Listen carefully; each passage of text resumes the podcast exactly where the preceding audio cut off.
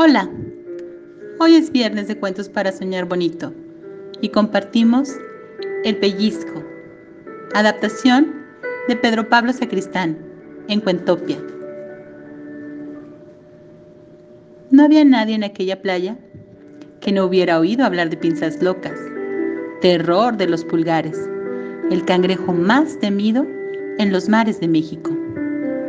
Cada año, algún turista despistado se llevaba un buen pellizco que le quitaba las ganas de volver. Su fama se extendía por todo Puerto Escondido, o como diría la Secretaría de Turismo, Hidden Port.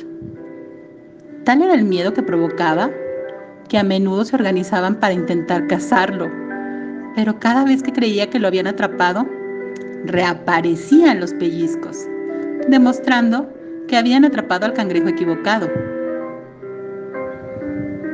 El caso es que Pinzas Locas solo era un cangrejo con muy mal carácter, pero muy habilidoso. Así que, en lugar de esconderse y pasar desapercibido como los demás, él se ocultaba en la arena para preparar sus ataques a los vendedores de coco y de mango con chile.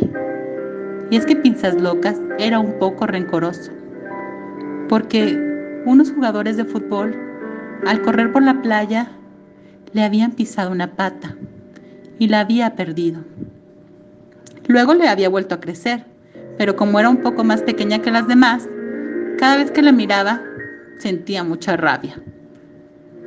Estaba recordando las maldades de los bañistas cuando descubrió su siguiente víctima. Era un pulgar, gordito y brillante, y su dueño apenas se movía. ¡Qué fácil! Así podría pellizcar con todas sus fuerzas. Y recordó los pasos. Asomar, avanzar, pellizcar, soltar, retroceder y ocultarse en la arena de nuevo. A la casa, mis valientes. Pero algo falló. Pinzas locas se atascó en el cuarto de paso y no pudo seguir. No había forma de soltar el pulgar. El pellizco fue tan fuerte que atravesó la piel y se atascó en la carne. ¿Carne? No, no podía ser. No había sangre. Y Pinzas Locas lo comprendió todo. Había caído en una trampa.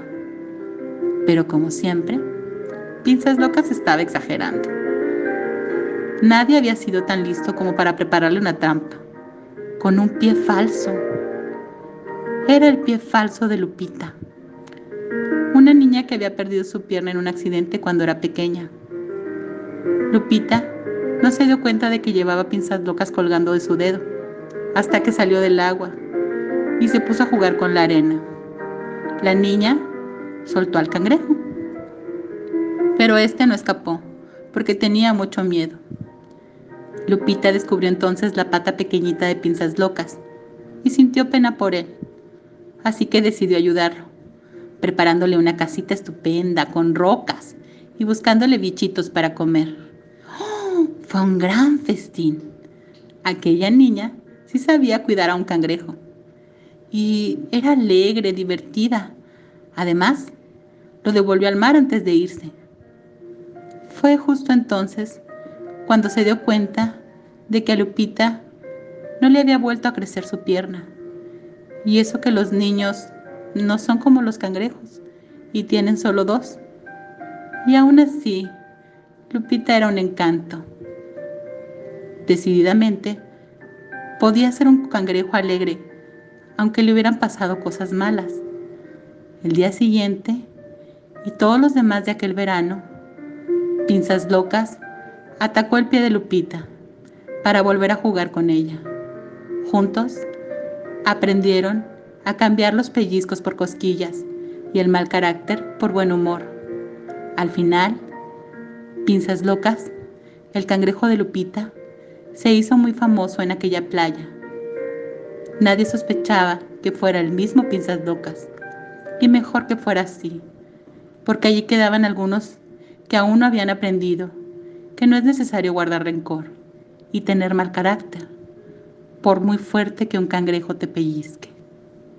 Buenas noches para ti. Abrazos.